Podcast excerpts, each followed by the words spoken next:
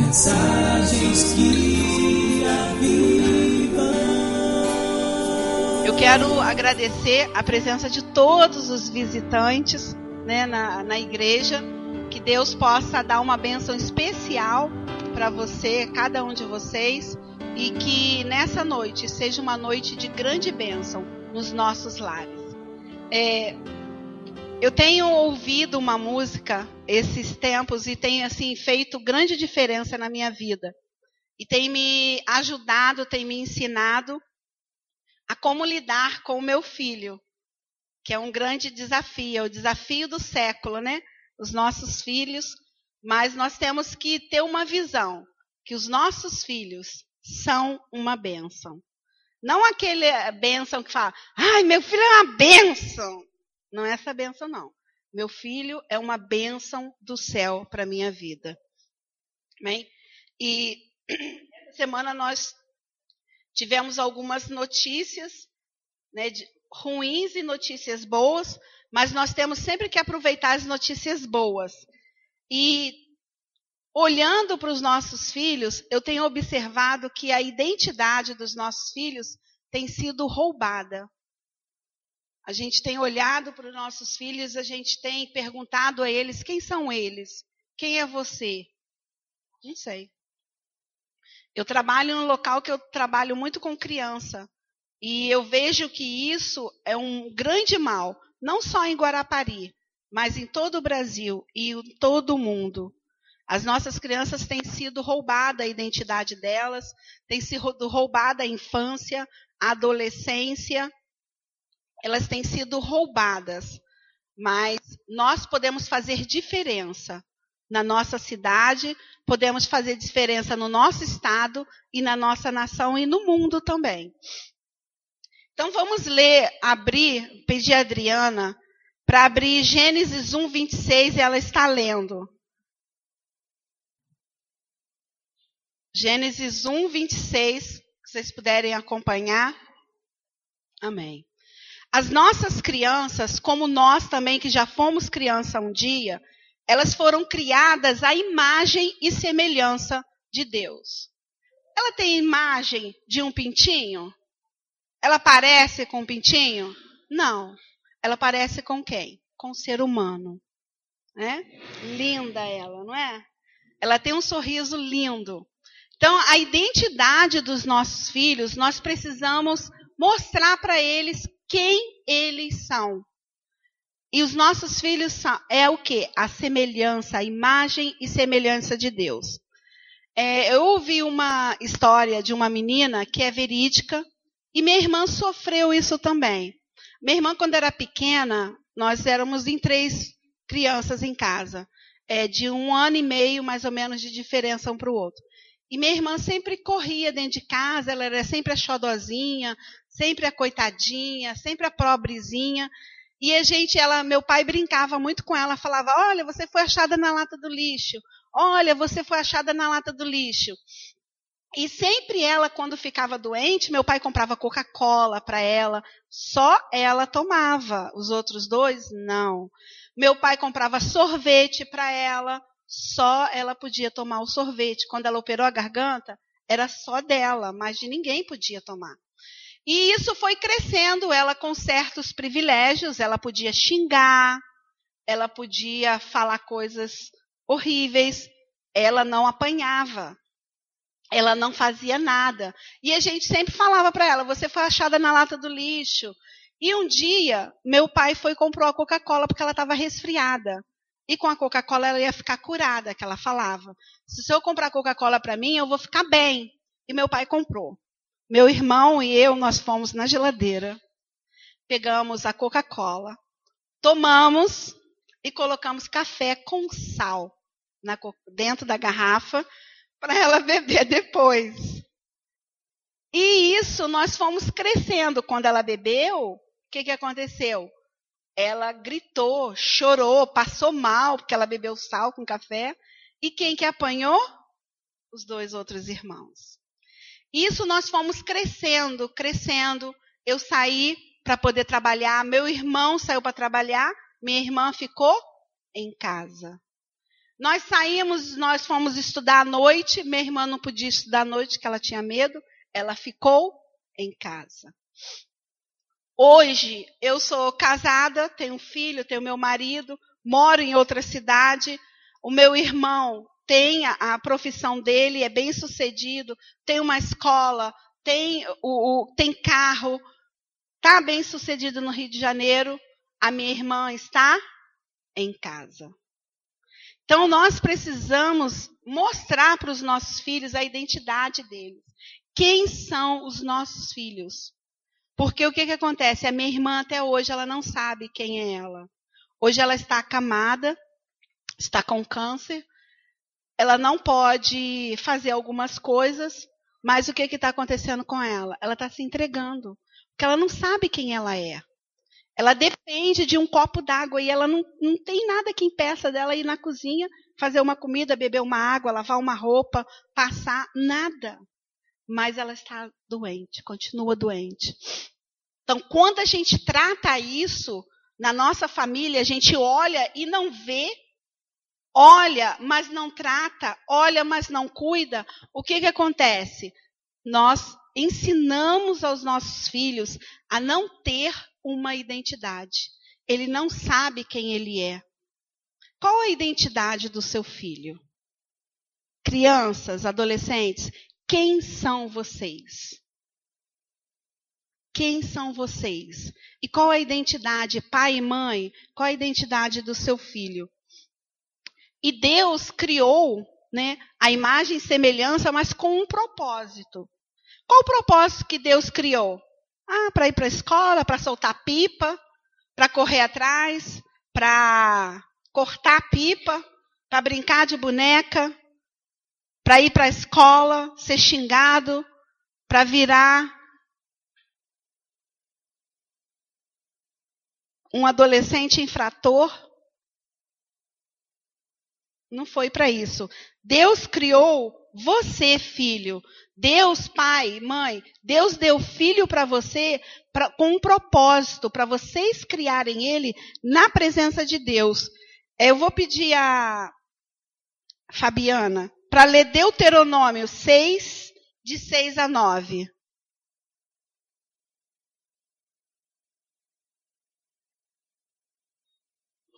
Deuteronômio 6, de 6 a 9.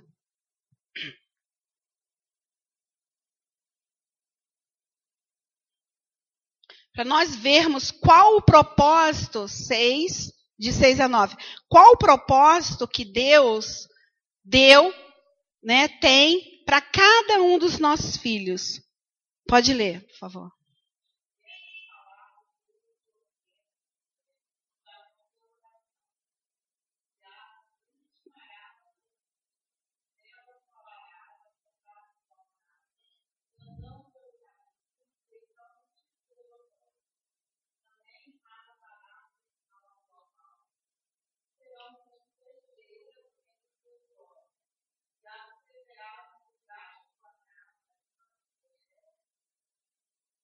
Então Deus, ele ordena que a palavra dele esteja onde?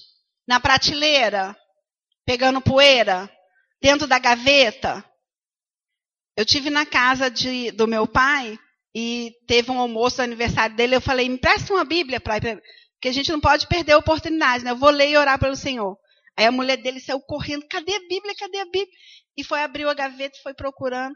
Aí pegou a Bíblia assim no fundo da gaveta toda empoeirada. Aí ela falou: Não, deixa eu tirar a poeira. Eu falei: Não, deixa eu ler do jeito que ela tá, que eu vou usar essa poeira para poder falar também.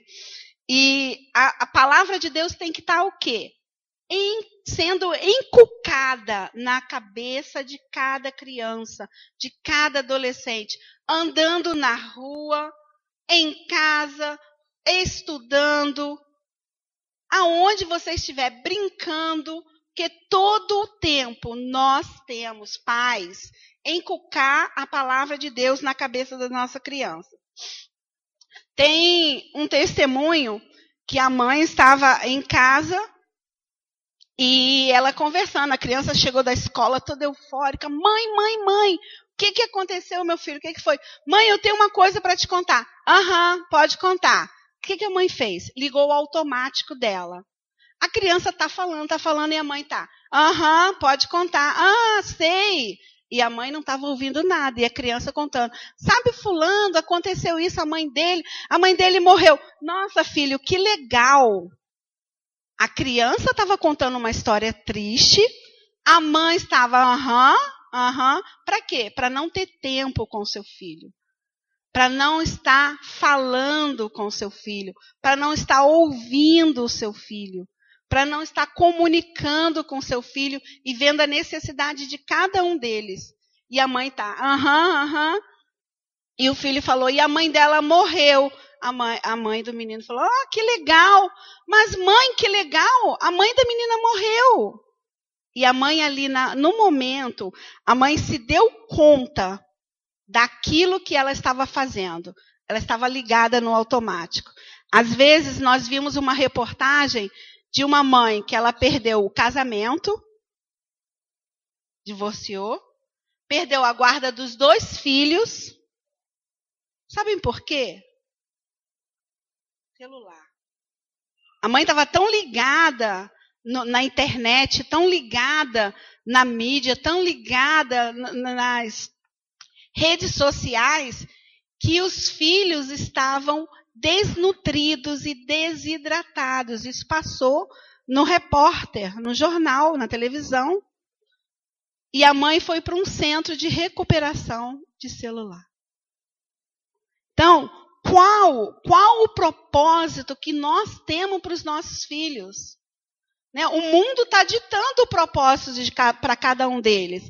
Na escola, os amigos estão ditando, olha, o propósito para a sua vida é fazer bagunça. O propósito para a sua vida é pegar uma arma. O propósito para a sua vida é roubar. O propósito para a sua vida, hoje foi pego uma quadrilha em Vitória de vendedores de dentro do shopping que estavam aliciando os adolescentes a comprarem droga, a serem viciados. E na porta das escolas também eles estavam atuando. Foram pegos Sete. Bonitos, jovens, bem vestidos, novos, estão dentro do shopping, nas lojas de esportes, nas lojas femininas, vendendo, aliciando os adolescentes e os jovens a usarem droga. Qual o propósito para o seu filho? Qual o propósito para os nossos filhos? A ser um menor infrator? A crescer e não saber enfrentar os intempéries da vida e ficar dentro de casa, como a minha irmã? Esse é o propósito que você tem para ele? Eu creio que não. O propósito de Deus é o quê? Nós inculcarmos a palavra de Deus para que eles cresçam e derem, deem bons frutos, serem bem-sucedidos. Vamos estar lendo é, Isaías 11, 2. Vou pedir o pastor para ler Isaías 11, 2.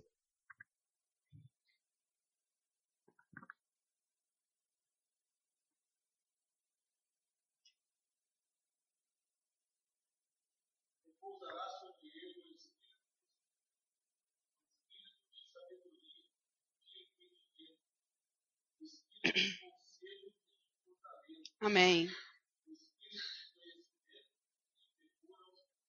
Amém. O Espírito de Deus, ele pode estar nos direcionando nessa, nesse dever, nessa obrigação nossa.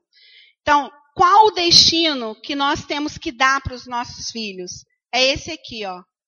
De nós clamarmos o Espírito Santo de Deus para vir sobre os nossos filhos o espírito de conhecimento, o espírito de graça, o espírito de temor à palavra de Deus, o espírito de inteligência, o espírito de conhecimento. E teve uma situação em uma escola, que a gente não pode citar os nomes. Essa escola, é, um professor alegou, ele não tinha, é, ele não tinha certeza mas ele alegou para os pais e para a escola que o adolescente tinha colado na prova. E chamou os pais na escola e comunicou, falou que ele tinha colado e tudo. Só que esse professor não tinha a certeza absoluta disso. E os pais, sem o espírito de conhecimento, sem o espírito de graça, sem o espírito de sabedoria, sem o espírito de temor a Deus, chegou em casa, o que que fez? Seu burro, seu idiota, o que que você está fazendo com a sua vida? Você não presta para nada. Você vai apanhar, você vai fazer isso, você vai fazer aquilo. Você não serve, você serve para quê? E esse menino sempre tentando argumentar com os pais, só que os pais não queriam ouvir. Então esse menino foi castigado. Como? Ficou dentro de casa, sem poder fazer nada, e os pais falaram para ele: Não quero ouvir a sua justificativa. Você vai ficar dentro de casa, você vai ser punido e não vai ter regalias mais. E o menino, todo o tempo, passou dias após dias, o menino tentando se explicar. E o pai e a mãe não quis saber da situação. E teve um dia, após uns cinco dias, que tinha acontecido isso, os pais saíram, foram ao supermercado fazer compra e o menino escreveu um bilhete. Papai, mamãe, eu preciso pedir desculpa. Eu quero falar para vocês, mas vocês não me ouvem. Eu não colei na prova, mas eu não suporto mais ouvir e eu não suporto mais ficar longe de vocês. O bilhete foi encontrado na mão do adolescente, mas sem vida. Então, o que, que a gente está fazendo? O que, que nós estamos fazendo com o destino da nossa, das nossas crianças? Aonde nós estamos encaminhando as nossas crianças, né? Qual a identidade dos nossos filhos? Qual o propósito que nós temos criado os nossos filhos? Qual a identidade dele? Qual o destino? Aonde o seu filho vai parar? Aonde o seu filho estava ontem? Como foi a escola do seu filho no dia de hoje? Você já olhou os cadernos, perguntou como que foi? Qual o destino? Numa Unis aonde tem menores infratores, num cemitério, longe de você, ou do seu lado, glorificando a Deus, buscando a Deus. Nós precisamos, pais, mães, e os meus ouvidos estão sendo os primeiros. Isso é um grito dentro de mim diariamente. Isso é um grito dentro de mim. Esses últimos 20 dias, isso tem gritado dentro de mim.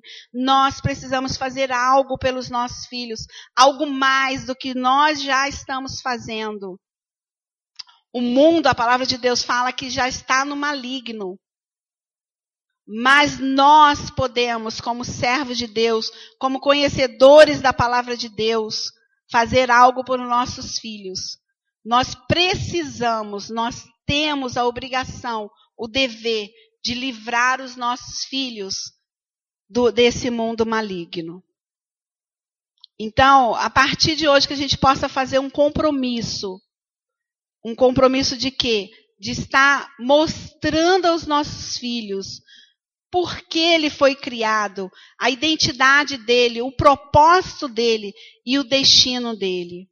Agora, para nós mostrarmos o destino do nosso filho, nós temos que estar dentro dele. A palavra de Deus em Provérbios 22 fala que ensina a criança no caminho que deve andar. Pai e mãe, se você está andando reto, o seu filho vai vir reto. Se você desviar para a esquerda ou para a direita, o seu filho vai também. Então nós precisamos aprender a palavra de Deus e andar no caminho reto. Ah, mas não é meu filho. Ah, mas é meu sobrinho. Ah, mas quem estão nas escolas, quem estão na, nas, nos hospitais são mais mulheres. Então, quer dizer o quê? Deus incumbiu isso para nós mulheres. Aonde quer que nós estejamos, nós podemos ajudar, podemos ensinar a cada criança e principalmente aos nossos filhos. Amém? Vou chamar a Regina, ela vai estar dando um, breve testemunho e logo após nós vamos estar encerrando. Amém. Bom, eu também sou mãe, sou privilegiada, tenho três filhos abençoados, graças a Deus. Tem a Júlia, tem um Johnny, que é o mais velho, 28 anos, e tenho a Eduarda, que é ela que eu vou falar hoje. Muitas a Zoraia falou sobre a questão de identidade no filho, né? E mãe sempre é aquela coisa de superproteção, paparico e tal. Só que tem coisas que a gente quer super proteger os filhos da gente e a gente não está certo em fazer. Tem coisas que a gente precisa de, é, tá pautado na palavra de Deus. Porque o que que acontece? Essa é minha filha Eduarda. Essa menina, ela tem 21 anos agora. Mas ela, quando ela era bebê ainda, ela sempre foi pequenininha. Muito pequenininha. Ela não cresceu muito, ela é baixinha, pequenininha. Então, esse, essa identidade de baixinha, pequenininha e magrinha entrou no meu coração. Muitas vezes a gente que é mãe, dentro de casa, a gente pode dar uma falsa identidade para os nossos filhos. Então, você que é mãe, você que é pai aqui, muitas vezes a pessoa está na rua e fala assim: seu filho é orelhudo, seu filho é barrigudo, seu filho é cabeçudo, seu filho tem um cabelo ruim, seu filho tem uma cor mais escura. Só que, qual é a identidade que nós temos que dar para nossos filhos? E eu, por muito tempo, eu coloquei na minha mente, no meu coração, que ela era muito magra. Precisava engordar, precisava engordar. É como se eu tivesse insatisfeita. Mas o que, que aconteceu? Isso acarretou uma certa tristeza nela. Foi passando de tristeza para uma. Teve uma depressão. Minha filha caiu em depressão. Um certo tempo, o pastor está aqui, a esposa dele está aqui. Essa daqui também é testemunha disso. Porque teve um tempo que eu tinha muitos problemas no meu lar. Isso também são problemas que a gente precisa saber separar. Porque isso prejudica os nossos filhos. Problema de casal tem que ser resolvido entre casal. Nunca deixar a carga de problemas emocionais seu ficar, sabe, colado nos seus filhos. Não. Poupe. Deixe eles viverem a etapa de cada vez. Eles vão ter o tempo deles de resolver problemas, né? Quando for maiores. E também os problemas deles já, já são, como a adolescência tem as suas dúvidas, seus conflitos para resolver. Então isso já basta, né? E eu, nessa época, eu comecei a falar que ela era muito magra e tal, e ela sentia que eu não estava. Que eu, que eu notava que ela era muito magra. E ela começou a ficar muito magra, muito magra, muito magra. E uma certa vez, por causa de alguns problemas meus, ela ficou depressiva. Depressiva, minha filha foi com 27 quilos. Ela ficou com 27 quilos. Mas Deus, Deus na minha vida. Eu contava com a irmã dela. Ela chegou um dia para mim e falou: Mãe, eu não quero mais comer. Quando ela falou aquilo, meu chão acabou, né? meu chão, saí do chão. Aí eu abracei ela e falei, filha, por que a vida não tem graça? Porque ela só tinha problemas, ela só ouvia problemas, ela só ouvia reclamação. Então, pais, não façam isso. Nós temos que estar satisfeitos com os filhos que nós temos. Uns têm um temperamento mais forte, outros são mais agitados, mas amém, porque eles estão saudáveis. Minha filha nunca teve problema de saúde. Mas eu achava ela magra. E eu coloquei isso na minha cabeça e no meu coração. E uma certa vez o pastor teve lá na minha casa, levando um café da manhã para ver se conseguia fazer ela comer. Nada. Mas em, em Deus, foi Deus que tirou minha filha da situação que ela estava. Eu não contei, eu fui de um psicólogo, fui no médico, fui no nutricionista, gastei dinheiro com exame, fiz exame do corpo dela todo nada adiantava. Porque o problema não estava no físico dela, estava na minha mente e na dela. A mente dela aceitou a identidade que eu dei para ela, que ela era magra, que ela não crescia. Então, eu cheguei para ela e falei: Eu vou fazer um prato de comida. Você vai levar para sua irmã. Ela não aguentava mastigar nada, não engolia coisa de carocinho, nada, tinha que bater. Nem assim ela comia, mas eu tentava. E um dia ela pegou, ela chegou, falei, Júlia, vai no quarto da sua irmã e eu vou clamar ao Senhor aqui. Que ela vai ter que comer. E nesse dia eu peguei o prato, coloquei na mão de Júlia. Júlia foi até o quarto dela, ela estava ela tava muito magrinha, ela tava, já estava assim, tremendo, já passando mal. Ela ia até morrer se eu não cuidasse logo. Se Deus não levantasse, né? Então é, a Júlia chegou com um canudo. Botou um canudo no prato de feijão. Eu, eu, coloquei peixe dentro do feijão, coloquei um monte de coisa forte. E Júlia chegou no quarto dela e ofereceu para ela. E ela tomou todo aquele prato. E aí Júlia voltou correndo para mim: Mãe, mãe, mãe, Júlia tudo comeu tudo. Eu falei: Glória a Deus, aleluia.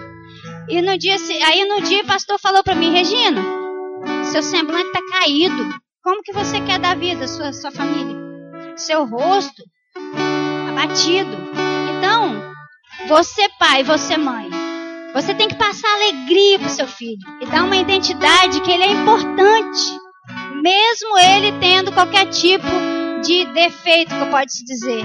Ele é agitado, ele é dormioco, mas ele é seu filho, o filho amado de Deus. Primeiramente, antes dele ser seu filho, ele é filho amado de Deus. Como Zoraia leu lá em Gênesis 1, 26, era o versículo que eu ia compartilhar. Deus criou cada um de nós a imagem e semelhança dele. Não tem como negar isso, está escrito. Então por que, que a gente vai colocar outra identidade, sendo que Deus já deu uma identidade para nós? Né? Então, cada vez que você chega para uma criança, você tem que abençoar ela. Você é linda. Nesses últimos dias, a irmã Zoraia me passou esse louvor para me cantar. É um pouquinho difícil. É, e eu estou um pouco nervosa. Mas o louvor é bonito. Fala disso. Filho amado, você é filho amado. Então, muito tempo eu fazia isso com a minha filha. Eu achava que ela era magra. Mas hoje ela é linda. E hoje, sabe onde ela está? Está fazendo aula de direção. Está lá na escola essa hora. Tomou posição, sabe? Trabalha, é alegre participa aqui do louvor. É a menina alegre, só vive alegre. E elas duas têm um elo fortíssimo. São amigas, sabe? Amiga para tudo. Eu acho linda a amizade delas. Essa amizade também não fui eu, foi Deus. Deus selou a amizade das duas. Dos três, os três são muito amigos, muito grudados. E esse amor vem de Deus também. Porque eu instruo meus filhos todo dia. E muitas vezes, se alguém chegar para meus filhos na escola e falar, você é tal, você pensa que eu vou lá fazer barraco? Eu não vou, nunca fui. E nem você deve ir. Porque se você der uma identidade do seu filho, segundo Deus falou, ele vai estar tá firmado. Ele vai estar tá com a garantia de que ninguém lá fora vai depreciar o nome dele. Ninguém pode mudar a identidade do seu filho. Se você encucar na cabeça dele, você precisa mostrar para seu filho: você é filho amado de Deus. Eu falei com os meus alunos, não foi Jefferson? Quem você é, Jefferson? Filho amado de Deus. Isso que eu falei para ele, toda vez que alguém colocar um apelido em você na escola, ou falar que você é menos que isso, você não aceita. Você não precisa brigar. Você fala, eu sou filho amado de Deus. Deus me criou segundo a imagem dele, por que, que eu vou duvidar disso? Então, você pai, você mãe, faça isso a partir de hoje. Sela essa identidade que Deus deu para seu filho. E para você também, porque você é filho amado de Deus. Mas eu quero dizer assim, hoje em dia os filhos, eles estão sendo muito maltratados dentro da própria casa. Qualquer coisa que o filho faz é um tapa, é um soco, é um xingamento. Então os filhos estão saindo de casa, se afastando, sabe por quê? Porque dentro do lar, onde que era para ter paz, não tem, mas acha na rua e acha coisas horríveis. Aprende tudo que não é bom. Então que você possa pegar essa identidade hoje, essa noite. Toda vez que seu filho fizer uma arte, chega para ele: Você é filho amado de Deus. Você é uma bênção. Eu te abençoo. Não vai deixar de corrigir, tá? Mas abençoa seu filho com toda a sorte de bênção que Deus deixou para eles. Então, não faz diferente disso. Eu falo para você, de tudo que a gente pode ter nessa vida, nada supera fracasso da família. Nada, nada, nada, nada compensa se você tiver uma família fracassada. Eu tive muitos problemas na minha infância. Tive um pai que me batia muito, não gostava das filhas mulheres, assim como a, o pai de Soraya. Eu tenho uma irmã mais nova minha, até hoje ela toma antidepressivo, porque ela lembra da infância dela. Eu não tomo antidepressivo e nem vou tomar nunca, porque Deus supre todas as minhas necessidades. Eu não preciso de antidepressivo. E eu falo para essa irmã minha: apaga esse passado. Isso é passado. Você vai viver em cima de um passado? Você não vai viver, você vai ficar vegetando. Então Deus te deu vida. Vida é para ser, é para você, ó, vai para frente. Não para lá naqueles obstáculos que você está vendo, não. Pula, vai pulando os obstáculos. E é para isso que Deus criou gente. Então, em nome de Jesus, que você possa levar essa identidade para casa, para você e também para seu filho, ou para qualquer criança que você encontrar na rua. Fala isso, você é filho amado de Deus. Se você falar isso, você já está dando identidade para ele.